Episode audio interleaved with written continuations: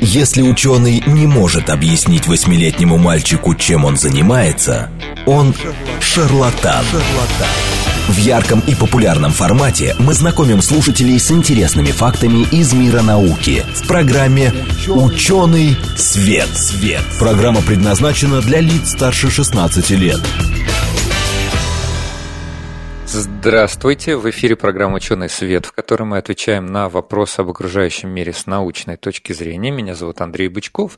Я автор и ведущий программы. Сегодня со мной э, в студии должна быть Вера Грибанова. Я здесь. Вера... Андрей, добрый Отлично. день. Всем здравствуйте. Все, ура. Ты, ты у нас ура, сегодня удаленный, я в студии, все по плану, все хорошо. Да, да, да, я очень рад тебя слышать. Я все тоже. супер. Да. Мы собрались.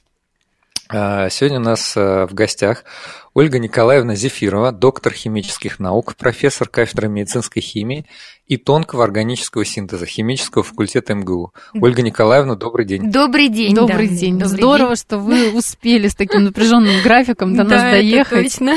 Это было классно. Ну, вот я имею в виду перемещение наше, да? Да, да для наших режиме. слушателей я хочу сказать, что мы в прямом эфире. У нас есть 8 925 4 восьмерки 94 8. Это номер для СМС. И Телеграм говорит о Москобот. Мы сегодня будем говорить о медицинской химии. Да, Это основная да. специализация угу. нашего гостя сегодняшнего. А, ну что, пожалуй, начнем с, может быть, с пояснения для наших слушателей, а что вообще такое медицинская химия? Чем она Смотри, занимается? я, наверное, тебя немножко mm-hmm. хотела перебить. Мы как начнем? Сразу с нашей темы, да, а потом, наконец, оставим развлекательные истории. Как сделать? Ну, да, мне кажется, да. стоит э, Давайте начнем. Начать. Давайте, да, да. да, тогда... Давайте начнем с того, что я расскажу о том, чем занимается медицинская да, химия. Да, давайте. Вообще, медицинская химия – это очень интересное такое название, да, оно не совсем правильное. Иногда слушатели думают о том, что медицинская химия – это вот любое применение в химии в медицине, а это не совсем так. Это то, что на английском языке называется medicinal chemistry, то есть лекарственная химия, и другое ее название – drug design, то есть дизайн лекарственных веществ. Угу. Это наука, которая занимается созданием структур лекарственных веществ. Вообще долгое время, как искались э, лекарственные вещества химиками органики, и органиками. Ну, химики что-то синтезировали, что-то получали, а потом испытывали на различные виды физиологической активности. А вот медицинские химики, они делают по-другому. Они хотят заранее, сразу же создавать вещества, для которых они предполагают какой-то конкретный вид физиологической активности. И вот это очень-очень непростая задача. Почему это непростая задача? Это непростая задача вот почему. Потому что задача создания лекарства, она кем формулируется? Она формулируется врачом. Врачом, в первую Правильно? очередь, да. конечно. Врач вам говорит, я хочу средства для понижения давления. Может быть, еще, может быть, пациент, но это уже может такая быть, да, экз- да. экзотика, наверное. Но, но вот смотрите, химик-органик, чем он отличается от других, наверное, химиков? Он понимает только один язык. Это язык структурных формул. Угу. Вот он говорит на этом языке. Вот вы представьте себе, что вот вы э, снимаете фильм, и вам нужна какая-то музыка, да? Вот вы вызываете композитора. А композитор, да, он понимает настроение, что-то должен, но он должен переложить это все на язык нот, потому что музыкант другого языка тоже не понимает. И вот так же действует медицинский химик. Ему говорят, мне нужно средство для понижения давления. Химик-органик не понимает, вот что ему синтезировать-то, какие структуры, какие вещества. Хорошо, давайте мы пойдем дальше. Давайте мы от врача пойдем к биологу и скажем, дорогой биолог, скажи нам, пожалуйста, вот как можно понизить давление? Биолог скажет, можно подействовать вот на какую-то белковую молекулу в организме, да, например, вот ангиотензин конвертирующий фермент есть такой в организме, вот если на него подействовать, давление понизится. Опять, достаточно этой информации, чтобы вот подойти к тяге, взять колбу и начать синтезировать вещество – недостаточно. Нужен переводчик. Нужен переводчик информации врачебной, информации биологической на язык структурных формул. И вот этим занимается как раз медицинская химия. А я сразу угу. следующий да, вопрос. Давайте. А синтезом-то кто занимается потом? Синтезом, конечно, занимаются химики органики, ну и сами медхимики тоже, в общем-то, конечно, они все произошли из химиков-органиков. Да, да, конечно. То есть, в общем, и они, они знают язык, да. и, и обладают определенными знаниями, техниками да, да, а, да. синтеза. Угу. У нас сразу К- вопрос. Коллеги, я хочу, угу. да. хочу вас немножко, да, да. да как угу. раз по поводу вопроса. И сказать еще такую небольшую преамбулу. Я просто помню, что наши постоянные слушатели в нескольких наших программах, посвященных и химии, и медицине, спрашивали, а можно ли синтезировать вещество, которое удовлетворяло бы определенным критериям по структуре, и эта структура бы вызывала определенное воздействие на организм. И вот, кажется, сегодня мы именно на этот да, вопрос и отвечаем. Да, да, вот именно этим занимается медицинская химия, да. Наши Это... постоянные да. слушатели уже начали нам писать в Телеграм, деревенский парень. Чё, похимичим доброго? Ну и вам тоже доброго дня. И Александр. Александр задает вопрос. Правильно ли утверждать, что отцом медицинской химии можно считать легендарного Парацельса? Парацельса? Я Парацельс. А, Парацельс. Да, Парацельс. Парацельс вообще-то был ятрохимик. Это вот слово происходит от слова «иатрос» греческого, что значит «врач». Угу. И а, во времена Парацельса, в общем-то, доминировало такое алхимическое мировосприятие. Поэтому говорить, конечно, о том, что Парацельс является отцом медицинской химии, это, наверное, не очень правильно. Почему? Потому что тогда еще не было представления даже о веществах, как вот э, аналогичное современному, да, и более того, э, тогда тогда еще э, не было структурной теории. Я бы сказала, что, в общем, первые работы в области, ну, такой, которую можно, ну, хоть как-то назвать таким предшественником, да, медицинской химии, можно назвать Пауля Эрлиха. Угу. Это немецкий химик, который э, вот выдвинул идею о том, что структуру лекарства нужно модифицировать, модифицировать, модифицировать, пока она как вот а, от пазла кусочек не подойдет к нужной области, да, вот это, наверное, как-то близко к тому, чем занимается медхимия. Вот я прочитала mm-hmm. небольшую mm-hmm. справку, да, mm-hmm. Парацельс у нас проживал действительно, mm-hmm. это 1900, 1493 да, конечно, год. Это, это алхимический, да, Это алхимик, период, скорее всего, да, точно да. не медицинский Он очень интересный был дядечка, он начал свою деятельность в Базельском университете с того, что велел студентам сжечь все книги предыдущих врачей, что студенты на центральной площади радостно и сделали. Но у него, конечно, была великолепная совершенно идея перенести вот алхимические параметры на человеческий организм. Это для того времени, конечно, была замечательная идея. Но, но я бы точно не стала называть его таким вот отцом а, медицинской химии. Скорее, наверное, Пауль Эрлих. И вообще медицинская химия наука довольно молодая. Еще вот с работ Корвина Ганча тоже считается, что ведется эта наука. Это примерно 60-е годы 20 века. Это вообще такая молодая, конечно, деятельность. Пауль mm-hmm. Эрлих угу. а, основоположник химиотерапии, как да, его называют. Да, Лауреат, да. кстати, Нобелевской, да, Нобелевской премии, премии 1908 да, года. Очень да. интересно. В том числе, да. ну, понятно, что угу. химик, но в том числе еще иммунолог, бактериолог. Да, да, да. А давайте еще зададим вопрос mm-hmm. тоже нашего постоянного слушателя. Да. А, он уже ближе к временам современным, mm-hmm. и я так думаю, очень многие задаются. Mm-hmm. Можно ли испытывать новое лекарство на людях, если mm-hmm. заранее неизвестно, как оно воздействует на организм? Нет, знаете, ну вообще есть определенный такой регламент, определенные правила, что делать с веществом, да, после того, как э, вы э, обнаружили для него какую-то активность, да, вот вы синтезировали вещество, вы предполагали, что оно будет обладать какой-то активностью. Что делается дальше? Дальше проводится сначала Э, исследования, э, так называемые инвитро, то есть исследования в стекле, исследования без участия живых организмов. Это исследования обычно на белках, на каких-то молекулах, то есть вы смотрите, проявляет ваше соединение активность, не проявляет оно активность. И если оно активное, если оно хорошее, дальше вы можете проводить исследования инвиво, то есть на живых организмах. Но эти живые организмы, это, конечно, не люди, это животные. Начинается обычное исследование э, с тестов на мышах, на крысах, да, и уже затем вот крупные фармкомпании, они переходят к тестированию на собаках, на обезьянах. Человек уже третья это, фаза, И это, конечно, то есть Видишь. на человеке это только уже в самом-самом конце, это нужно получать специальное разрешение и так далее, и так далее. Просто так, конечно, нельзя. Насколько я понимаю, mm-hmm. что по всем протоколам э, испытаний новых лекарственных mm-hmm. средств, даже когда э, ну, та или иная научная mm-hmm. организация, да, или фармкомпания выходит на тестирование на людях, mm-hmm. а, во-первых, они должны ознакомиться со всеми документами, им дается протокол да, из да. этого исследования, mm-hmm. испытаний, mm-hmm. и а, вот все эти бумаги, конечно, там они пишут о том, что они ожидают а, да, или могут да. ожидать каких-то либо побочных mm-hmm. реакций, и все это должно быть четко еще юридически сделано. Обязательно, и более того, вот этот период вы никак не можете сократить, а вот стадию разработки лекарств лекарства, вот то, чем занимается медицинская химия, это вот единственное в этой долгой цепочке создания угу. лекарства, то, на чем вы можете сэкономить. Почему именно, почему из-за этого так много химиков-органиков пошло работать в медицинскую химию?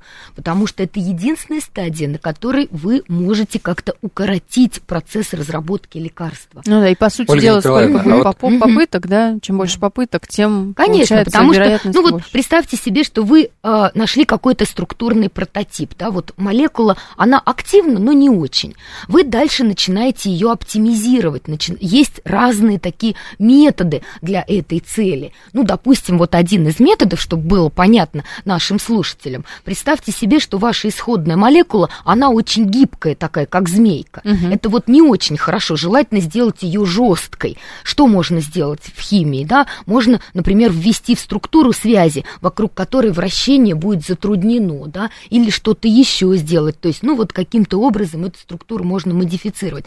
Если вы вы будете синтезировать очень много аналогов, это тоже получится долго. То есть нужно а, подбирать какие-то методы, какие-то подходы для того, чтобы уменьшать число синтезируемых аналогов. Нужно экономить труд химиков, органиков, правильно? Ну да, да, вот. конечно. И для этого Ресурсы. используются разные методы. Ну вот, например, метод компьютерного моделирования тоже очень а, широко используется. Поговорим о нем да. тогда еще. Угу. Андрей, ты хотел угу. задать вопрос. Давайте. Да, Угу. Я хотел задать вопрос. Ольга Николаевна, угу. вы сказали, что можно как раз вот эту, а, вот эту стадию, угу. где работают химики, сократить. Да. А вот как, с помощью каких подходов а, делается ускорение на этом этапе? А, подходы следующие. Во-первых, есть эмпирические подходы. А, то есть много-много раз химики использовали эти подходы, и они срабатывают. Ну, вот, например, можно заменить одну группу другой. Да? Вот у вас есть какая-то группа, которую, например, использовать нельзя. Вот я знаю точно, что наличие этой группы в молекуле, оно приведет к тому, что потом, когда через вот там несколько этапов начнут испытывать в организме эту структуру, выяснится, что она будет токсичной. Поэтому вот я на первом этапе вам сразу, глядя на структуру, говорю, вот эту группу мы в молекулу не вводим. Исключаем. Потому что ее. если я этого не сделаю, то это пойдет дальше, дальше, дальше, и это все затянется, да, а потом вернется все обратно. Ну и так далее, и так далее. Или, например, я смотрю на структуру и говорю, нет, вот знаете, если мы введем вот эту группу, то соединение будет совсем нерастворимо это очень тоже плохо. Или оно будет нестабильно. Или, скажем, там, вы попробуете сделать таблетку, а она у вас там через, э, не знаю, там... Испортит, испортилась, потеряет да, свои через, свойства, да, да? через час испортилась, да, да. То есть вот эту группу в структуру вводить нельзя. Да, и вот, вот такие подходы. А есть такой есть... прям вопрос, mm-hmm. можно, пока да. мы далеко не ушли. Mm-hmm. У нас э, есть аудитория разная да. наших слушателей. Mm-hmm. Возможно, кто-то не совсем понимает, что такое группы. Mm-hmm. Такое тоже может быть. Давайте как-то поясним, ну, чтобы э... было понятно, что мы подразумеваем. Что такое органическая молекула? Да? В органической молекуле есть углеродный скелет. Вот органические соединения, они э, содержат э, такие цепочки могут быть, да, или циклы из атомов углерода. Но к этим атомам углерода углерода могут быть привязаны другие атомы или э, комбинации атомов. Угу. Вот их мы и называем функциональными группами, угу. да. И вот они тоже, они все разные по свойствам. И по свойствам не только, скажем, электронам, не только по размеру они отличаются, но вот их введение может иметь и свои тонкости, связанные с поведением такой молекулы потом в организме. Вот, вот это и должны знать как раз медицинские химики, которые с этим работают. Андрей, mm-hmm. у нас новые Хорошо. вопросы. Mm-hmm. Да? да, давай, давай я немножко пока mm-hmm. сделаю такую опять преамбулу. Давай, представлю давай. Наш, нашу гостью. Mm-hmm. У нас mm-hmm. в гостях сегодня Ольга Николаевна Зефирова, доктор химических наук, профессор кафедры медицинской химии и тонкого органического синтеза химического факультета МГУ. Мы в прямом эфире, поэтому у нас есть возможность задавать свои вопросы. И, кстати, наши слушатели очень активно этой возможностью пользуются. Угу. СМС номер 8 925 48 94 8 и Телеграм говорит о Москобот. Сегодня мы говорим о медицинской химии. Ну, как вы уже поняли, мы уже дали определение, описание, что это такое. Э, в основном это все-таки про синтез и проектирование структур а, будущих лекарственных препаратов. Да, такое вот, рациональное и, создание структур лекарств. Вот. Да, угу. и вот очень хорошо, что наши слушатели попадают в самые точки своими вопросами. Вот угу. мне нравится вопрос, он, угу. мне кажется, такой очень популярный. Да, От да, слушателя 36-го. Да. Ну угу. да, у меня, кстати, есть свое мнение на этот счет, но я, конечно, сначала дам высказаться угу. нашему эксперту.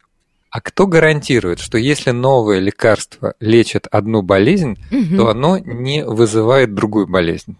Нет, этого, конечно, никто гарантировать э, на 100% не может, но для этого, для этого существует вот для решения вопросов, связанных с побочными эффектами, да, а, для этого тоже существуют определенные стратегии еще на стадии как раз создания структуры. Я говорила вам о том, что вот введение каких-то группировок может быть в структуру лекарства может быть опасно, поэтому нужно избегать введения группировок, которые потом приведут к тому, что ваше лекарство будет не только болезнь лечить, но и вызывать еще какие-то другие заболевания. Да. Я, давайте Давайте приведу вам вот такой пример, который, ну, наверное, даже не химики поймут. Представьте себе, что я хочу сделать лекарство, ну, которое будет лечить, ну, не знаю, давайте какое-нибудь вирусное заболевание, да. И вот у меня в структуре этого лекарства будут три ароматических кольца. Это три, ну, как бензол себе представляете, да, такое плоское колечко. Плоское кольцо, шесть да. атомов 6 углерода. атомов углерода. И вот три колечка связаны друг с другом. Вот если я предложу такую структуру, то вот эта структура, она будет у меня интеркалировать в ДНК, то есть встраиваться между основаниями ДНК. Молекула ДНК устроена так, что там вот как, цеп, как стопочки монеток есть такие посерединке. Эта структура будет между ними встраиваться, и она будет может вызывать, по крайней мере, мутагенное действие. Угу. Это не очень хорошо, понимаете? То есть еще на стадии создания лекарства я могу предположить, э, что вот такую структуру лучше не делать. Но а затем, конечно, когда проходят клинические испытания, вот в ходе них уже четко, конечно, мы уже об этом говорили, проверяются все побочные эффекты, и когда э, все клинические испытания пройдены, то, ну, в общем, конечно, такая существенная гарантия того, что ваше соединение, в общем-то, в общем-то, э, действует только, ну, на основную молекулярную мишень, да, оно предоставляется. Угу. Но побочные действия могут быть всегда. Таких лекарств, чтобы у них совсем вот не было побочных это, действий. Наверное, какая-то фантастика. И это фантастика, да, да, это точно, это вот то, это точно. Я, угу. я бы от себя добавил, угу. что с моей точки зрения Э, по вопрос понятный нашего слушателя, но если тут заменить одно слово на другое, то получится чуть лучше, как мне кажется. Не кто гарантирует, а что гарантирует, что если новое лекарство лечит одну болезнь, оно не вызывает другую.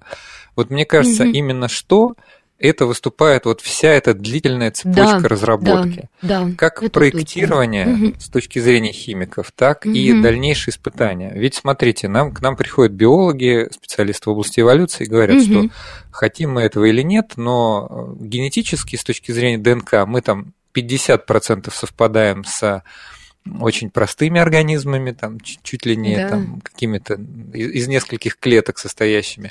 И там на 99% мы генетически сходны с другими млекопитающими, там, близкими к нам приматами. Mm-hmm. Таким образом, э, те процессы, которые происходят Угу. Они очень похожи с точки зрения там, биохимии. Вот. И поэтому, если какое-то лекарство вызывает определенный эффект на, допустим, на животных, на которых да. проводятся испытания, угу. то есть все основания предполагать, что и у человека оно будет также, э, также воздействовать. А дальше проводятся уже испытания, испытания на людях. Испытания на людях, конечно, конечно, да. Да. И потом, угу. когда мы видим в, на упаковке угу. лекарства, что угу. написано, допустим, частота воздействия, частота появления побочных да, эффектов. Очень часто, часто, редко. Угу. Вот это значит, угу. собрана достаточно большая статистика по тем, какие другие проблемы могут вызывать это, это лекарственное соединение. Вот. И вот эта вся цепочка, она, конечно, как правильно сказала Ольга Николаевна, она не гарантирует, да, то есть это не дает стопроцентной гарантии, но это дает очень большую информацию. Это значит, что, mm-hmm. скорее всего, несколько лет этот препарат исследовался и э, тщательно записывались любые действия, даже если они а, так сказать, были вызваны, может быть, там даже плацебо-эффектом, но mm-hmm. об этом все равно предупреждают на упаковке. Плюс еще есть противопоказания. Это точно. Я вот я еще могу, знаете, еще что добавить, что даже еще вот опять на стадии дизайна структуры угу. вот есть такое, такой момент, как э, такое понятие, вот лучше даже сказать, как антимишень. Наше лекарственное соединение, да, оно действует на какую-то молекулу в организме. Эта молекула называется молекула мишень. мишень. Обычно это белок, да, то есть ну, могут быть и другие, но в общем в большинстве случаев это белок. Но вот есть такое понятие, как антимишень. Что такое антимишень? Это такой белок, действие на который вызывает настолько плохие побочные эффекты, что какое бы эффективное ваше соединение не было, если у него в качестве побочного действия есть действие на антимишень, его точно ни до какого лекарства никогда не допустят, правильно? Потому что, например, это вызывает остановку сердца или что-то такое, да? Угу. И вот эти антимишени, медхимики, тоже знают, знают, какие соединения с ними взаимодействуют, как выглядят структуры, которые могут быть потенциальными э, лигандами антимишеней, то есть могут связываться с этими антимишенями. И, и тоже еще на стадии лекарства вот эти вещи тоже, проду... создание структуры лекарства, эти вещи продумывают. Отлично. Mm-hmm. У нас буквально 20 секунд до перерыва. Mm-hmm. Я напомню, что мы сегодня говорим о медицинской химии. У нас в гостях Ольга Николаевна Зефирова, доктор химических наук, профессор кафедры медицинской химии и тонкого органического синтеза химфака МГУ. Друзья, я обращаюсь к нашим слушателям. Мы в прямом эфире. Если вам интересно, как химики синтезируют лекарства, задавайте свои вопросы после новостей. Услышимся. В ярком и популярном формате мы знакомим слушателей с интересными фактами из мира науки в программе «Ученый свет». свет.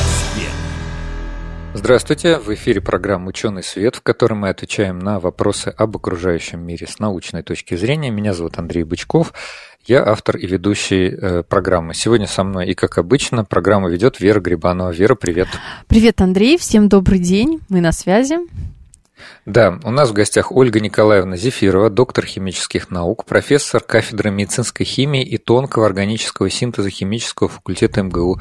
Ольга Николаевна, добрый день. Добрый день, Андрей. Да. Мы сегодня в первой половине программы уже поговорили о том, а, что такое медицинская химия, как давно она а, появилась, кого можно считать отцами-основателями, ну и обсудили практически значимые вопросы – а, как сейчас происходит разработка лекарств. Вы знаете, вот перед э, новостями пришел вопрос, Uh-huh. Мне кажется, что все-таки правильно его задать, хотя все-таки не совсем это по адресу к, нашу, к нашей гости. У меня тоже есть ответ, если что, можем об этом подискутировать. Слушатель Роддер написал, сказано о длительности испытаний. Ну, то есть, когда мы говорили, что испытания uh-huh. достаточно длительные. Да так это главный аргумент антиваксеров, ну то есть тех, кто против вакцинации, что колят недоиспытанные угу. препараты. Парируете им? А, я говорю, когда Интересный тема вопрос построен. беседы да, немножко не, не в нашу сторону, то, да. соответственно, мы можем и не отвечать на такие вопросы. Это я Ольге Николаевне рассказываю. Да, да, просто, понимаете, это это касается уже клинических испытаний. Все, что касается клинических испытаний, это, в общем-то, к химии, ну, имеет очень такое, знаете, вот далекое отношение. Потому что то, чем занимаются медицинские химики, я еще раз говорю, это вот первая стадия разработки структуры. Это еще до того, как это все пойдет испытываться. Поэтому химики могут что сделать? Могут, например, придумать структуру, которая будет действовать на вирусный белок, да, то есть, допустим, ингибировать вирусный белок или что-то такое. Вакцинами химики точно совершенно не занимаются, то есть это занимаются вирусологи, иммунологи, да, иммунологи. вирусологи, иммунологи, да, да, да, да. Это, это замечательная, конечно, тоже очень интересная область, но это не наша область, если Мы вот честно. В да. перерыве как да, раз мы уже это обсуждали, что а, вот все эти такого рода вопросы, они больше, наверное, относятся к специалистам по организации да. здравоохранения, да, да. специалистам, да, которые да. вообще вот эту регуля... регулярность и правильность а, осуществляют. осуществляют. Да, да, да, да. Потому что... А, Давайте, может быть, я возьму удар на себя, вот, а, как автор и ведущий. Вот, значит, э, и несу ответственность, в том числе юридическую, за свои слова. А, да, но я скажу все-таки свое оценочное мнение, но оно основано на мнении очень уважаемых гостей, которые к нам приходили. В частности, Николай Никитин, а, доктор биологических наук, а, вирусолог, один из немногих, у нас в последние пару лет очень многие люди э, дают комментарии по поводу вирусов, но вот он профессиональный вирусолог, который всю жизнь занимается вирусами и работает на биологическом факультете МГУ. Были и другие гости. Вот. И здесь, если совсем коротко, все-таки речь о том, что человечеству пришлось взвешивать аргументы, а, в том числе с точки зрения теории вероятности, за и против. А, аргумент, что необходимо было по всем протоколам провести очень длительные испытания, он, конечно, правильный, но в условиях не вот таких вот а, экстремальных ситуаций. Вот. И да, это вынужденная мера использования препаратов, которые а, прошли вот эту ускоренную, ускоренную механику испытаний. Но, с другой стороны, не использование подобных препаратов, они дают увеличение а причем во всем мире, да, то есть статистика, ладно бы могли упрекнуть какую-то одну из стран в махинациях, но все страны ведут достаточно независимую статистику. И неиспользование подобных препаратов приводит к увеличению заболеваемости, увеличению тяжести, вот, поэтому это скорее вынужденная мера. Никто же не говорит, что это хорошо. Вот. Но да. мое мнение, что все-таки, ну, раз такие экстремальные условия, то значит, мы как-то должны на это реагировать. Но это не относится к нашей сегодняшней теме. То, что мы говорим о тех препаратах, которые разрабатывают медхимики, как правило, угу. они проходят очень длительный цикл испытаний. И вот следующий вопрос – такой, при каких условиях можно нарушить последовательность, порядок и длительность проведения клинических испытаний? Но Может быть, кажется, он тоже не совсем к, к нашей да. Знаете, бывают такие ситуации, например, вот а, я точно знаю, что когда испытывали а, препарат для а, лечения СПИДа, а, это был азидотимидин. Вот он, кстати, создавался очень интересно. Я попробую объяснить так вот на пальцах, как это было сделано. Когда у вас а, собирается молекула ДНК, вот она собирается как а, бусы собираются из маленьких-маленьких бусинок. И вот теперь представьте себе, что вот в одной молекулке, в одной бусинке вы что-то немножко поменяете. А, вот вы что-то поменяете в этой дырочке, и оно нанизываться не будет. Да? А, вот тогда может получиться противовирусный препарат. И вот это было сделано в 20 веке. А, был получен препарат, который затем стали использовать, а, тестировать для лечения СПИДа. Делала, кстати, его одна из немногих женщин-лауреатов Нобелевских премий Гертруда Белл Элайон. И вот этот препарат, он назывался азидотимидин. И его стали испытывать клинически, разделили больных на две группы. И через полгода выяснилось, что в одной группе выживаемость была настолько выше, чем в контрольной, что было принято беспрецедентное вот такое решение прекратить клинические испытания Другого, и второй да? группе угу. да, давать тоже этот препарат. То есть такие случаи тоже бывают. Это вот что касается клинических испытаний. Вот, Но вот. это, опять-таки, это не медицинская химия, это то, что после того, э, что делают медицинские химики, наступают. Медицинские химики, они создают структуру. Вот это вот не просто сделать, да, то есть структуру лекарства. Вот, кстати, mm-hmm. Ольга Николаевна привела отличный mm-hmm. пример про испытание mm-hmm. другого препарата для лечения mm-hmm. тоже серьезного заболевания. Но вот тут, э, смотрите, mm-hmm. возвращаясь даже к препаратам, которые используются для вакцинации от коронавируса сейчас, mm-hmm. Тут же какая история? Это тоже вопрос этики. Вот в случае с препаратами для лечения СПИД, получается, те люди, которые в контрольной группе, они получали mm-hmm. плацебо. Да. И те, кто проектировали этот эксперимент, эти испытания, они-то как раз понимали, что, они, что испытуемые получают плацебо. И у них есть э, очень высокая вероятность э, умереть или получить очень большой вред здоровью. Вот. И именно было прекращено, я так понимаю, это исследование, чтобы как-то им помочь. Вот. Э, в случае с вакцинацией от коронавируса тут такая же история. Вы найдите сейчас тех, кто готовы себе ввести вакцину, а, но на самом деле это будет плацебо, да, то есть это будет пустышка, и э, в течение, чтобы они там, допустим, года, двух, трех наблюдали и не получали других вакцин. Вот, это достаточно сложно и по этическим да. соображениям это, это тяжелая история. Да. А, Давайте хорошо. мы все-таки закроем немножечко вот эту вот тему, да, такую скользкую, которая касается вакцинации и коронавируса. Мне кажется, сейчас у каждого уже утюга, и люди немножечко подустали уже об этом говорить все время. Ольга Николаевна, у нас классный вопрос. Э, слушатель наш постоянный, 36-й, спрашивает, является ли ваши гости родственницей великого Николая Серафимовича Зефирова? Да, это мой отец, да, да. Вот такая у нас аудитория. Это, да, это действительно был очень известный химик-органик, и я должна сказать, что вот эта инициатива создания кафедры медицинской химии на химическом факультете МГУ принадлежит ему, и я точно знаю, как это произошло. И произошло это в Египте, как это ни странно. А почему Николай там? Серафимович поехал в Египет на конференцию. И знаете, как это часто бывает на конференциях, после того, как все отзаседали, везут на экскурсию. Их повезли на экскурсию к пирамидам, до которых нужно было ехать два часа. И Николай Серафимович сидел в автобусе с профессором Роберто Пеличари из университета города Перуджи. Это наш известнейший медицинский химик, у него есть даже препараты, доведенные до клинической практики. Ну и вот они сидят рядом, вы где работаете, а вы где работаете? Я химик-органик Московского университета, а я медицинский химик а кто это, что это? И вот Николай Серафимович стал его спрашивать. Тот ему говорит, да что вы, сейчас две трети химиков-органиков ушли работать в медицинскую химию, и вам надо это делать. А Николай Серафимович, он человек был совершенно потрясающий, он был очень азартный, он не боялся ничего нового, он не боялся начинать что-то новое. И он говорит, все, вот со следующего года у нас на химическом факультете будет медицинская химия. Вот, ну и поскольку я вот дочка была под боком, он говорит, ну вот ты вот ее и организовывай.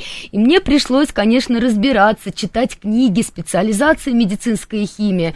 Она была организована у нас в 1998 году, угу. и, э, конечно, э, очень было сложно, потому что мы сначала вообще не очень себе представляли особенности этой науки, очень много пришлось прочитать.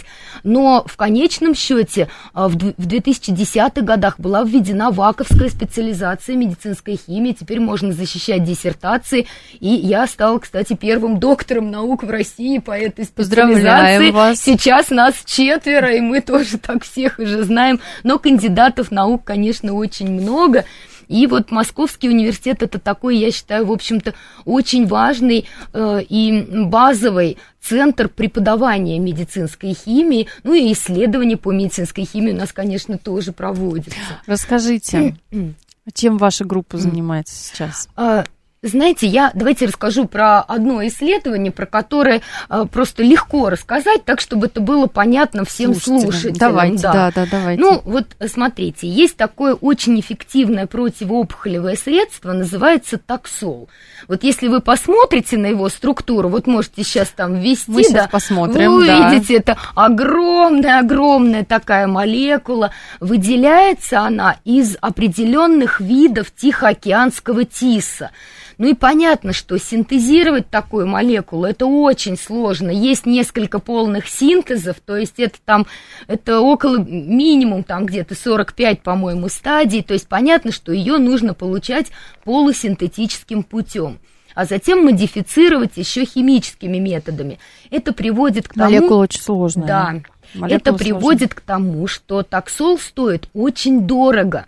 Это очень эффективное опухолевое средство, но вот представьте, если у кого-то случается такое заболевание, ему прописывают этот препарат, а ему нужно там вот десятки тысяч тратить на то, чтобы его, чтобы его покупать.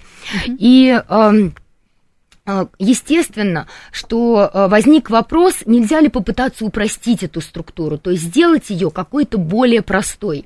И вот в 2000-х годах нас было 9 групп во всем мире, которые занимались упрощением структуры таксола. Мы все друг друга знали.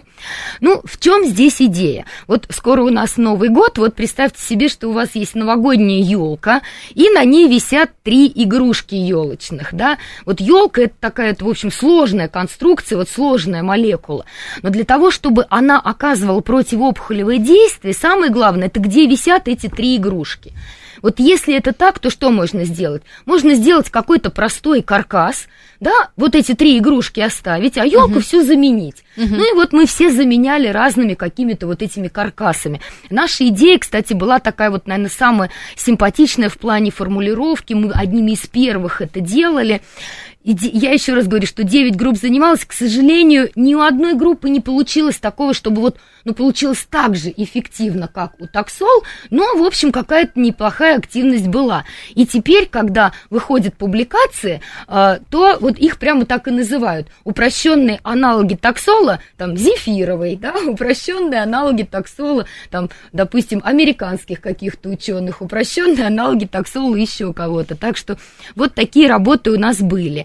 Но более успешными оказались работы по получению аналогов другого противоопухолевого вещества, колхицина. Сам колхицин очень токсичный. У вас вот стать, да. статьи последние 21 Он года. Он используется для лечения подагры, но в очень низких дозах. Он очень токсичный, как противоопухолевый не используется. А мы показали, что вот с помощью определенной модификации можно вообще очень изменить токсикологический профиль. И вот эти исследования делали для нас а, в онкоцентре и сказали, что, ребят, ну вот так удивительно, что просто вот э, соединение похоже на колхицин, но действует абсолютно э, другим образом. То есть вот это вот такая наша, я считаю, успешная разработка. Э, сейчас занимаемся еще созданием лекарств для лечения флавивирусов, э, флавивирусных заболеваний, ну вот, например, э, вирусного энцефалита, да, то есть очень вот распространенная такое, история. Да, и такое, в общем, неприятное, ну, это точно, потому что тоже ничего нет, в общем, кроме вакцины, поэтому тоже востребованы препараты. Ну, много, конечно, самых-самых разных тематик, тематики у кафедры разнообразные, группы разнообразные. А вы вот скажите, а фармкомпании-то заинтересованы вот в да. такого рода исследованиях, вот, Вера, вот я могу сейчас сказать абсолютно однозначно, что фармкомпании очень заинтересованы в наших специалистах. Вот сейчас наблюдается просто очень острый дефицит в таких специалистах. Это я точно знаю. Вот мы, например, на последних защитах наших дипломных работ, наших дипломников, угу. мы приглашаем теперь представителей фармкомпаний. Да вы что, И, да, на диплом? Да, на защиты Это дипломов. очень интересная практика. И у нас сидят, например, представители фирмы Биокат. Это одна из наших таких вот тоже вот ведущих а, фармацевтических компаний. И представитель ну, этой большой компании... центр, большая российская да, компания. Да, вот он сидит рядом со мной и говорит, Ольга Николаевна, у меня, знаете, еще вот какая задача? Найти бы нам бы специалистов специалистов по медицинской химии для работы в нашей компании.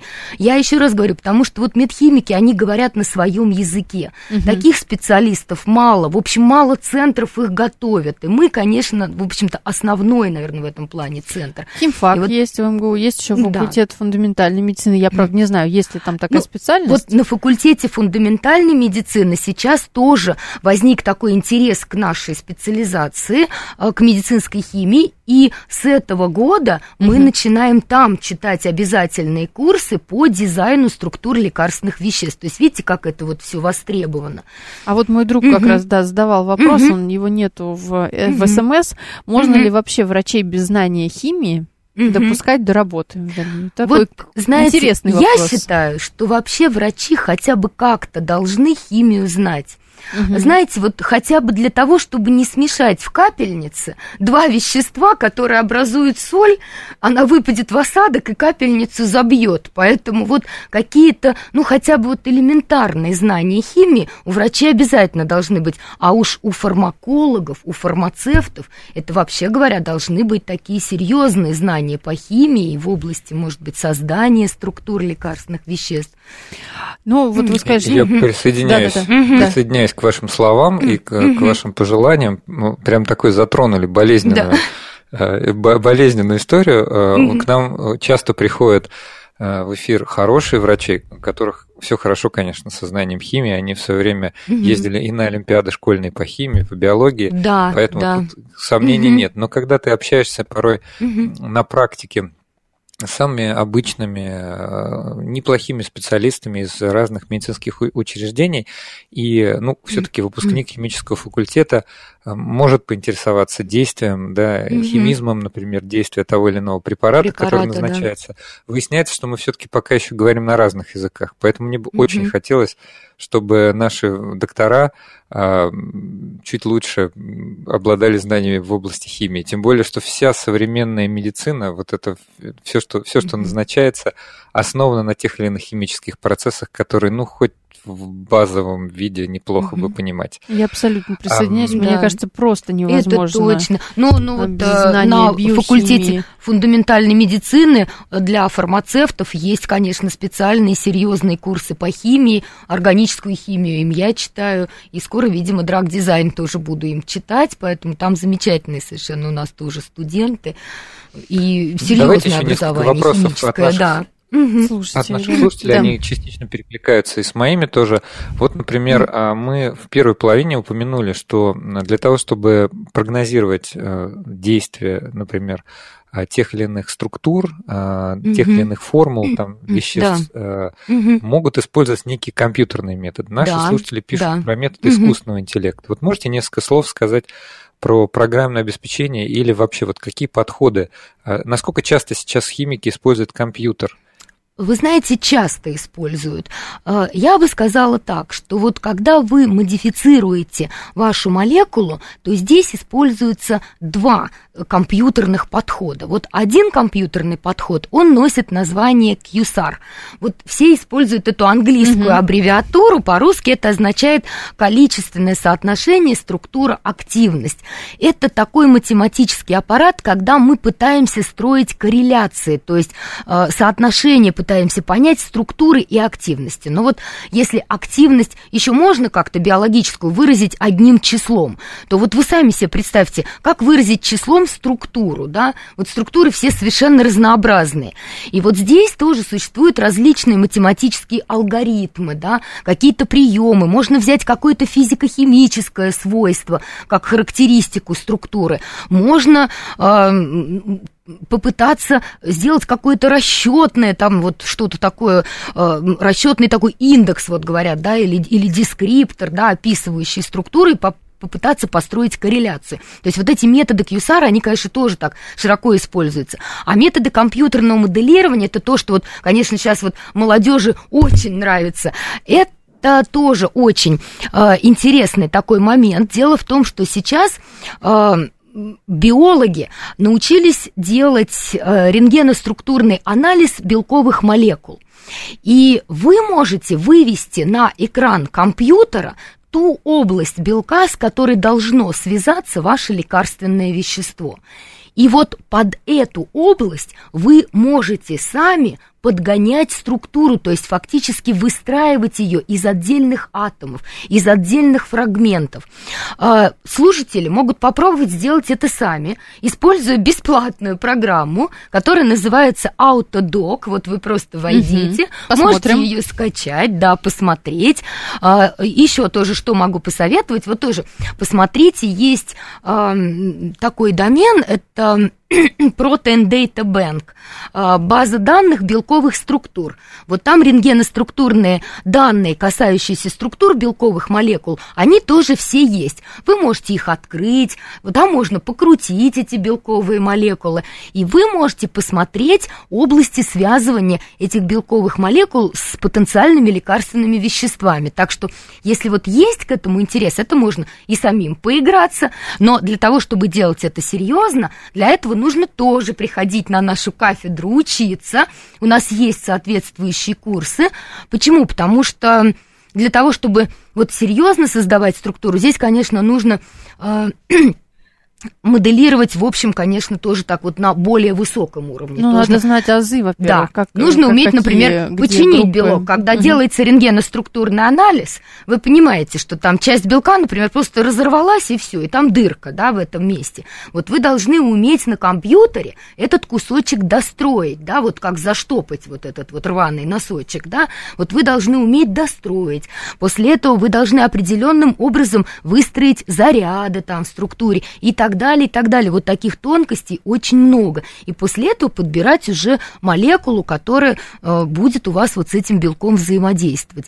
Так что такие работы у нас тоже есть, и такие дипломники у нас тоже есть, которые делают работы исключительно по молекулярному моделированию, но это нужно делать, конечно, тоже на таком высоком уровне. А если хочется просто попробовать, то вот откройте программу, версию. да, откройте программу Autodoc, да, да, вот и по поиграйтесь с этими программами. Я да. сейчас, да, я угу. сейчас, кстати, зашел на сайт Protein Data Bank, да, действительно да. интересно. Вот, а, да. Можно посмотреть структуры белков белков. Посмотрите, Слушайте, там есть, кстати, структуры белков коронавируса, если кому-то О, интересно. Очень да? актуальная тема, да, а то все да. про него говорят, а как можно, выглядит, очень мало да, кто знает. Можно посмотреть на эти белки и попытаться придумать самим какие-то структуры, да, которые с ними будут взаимодействовать.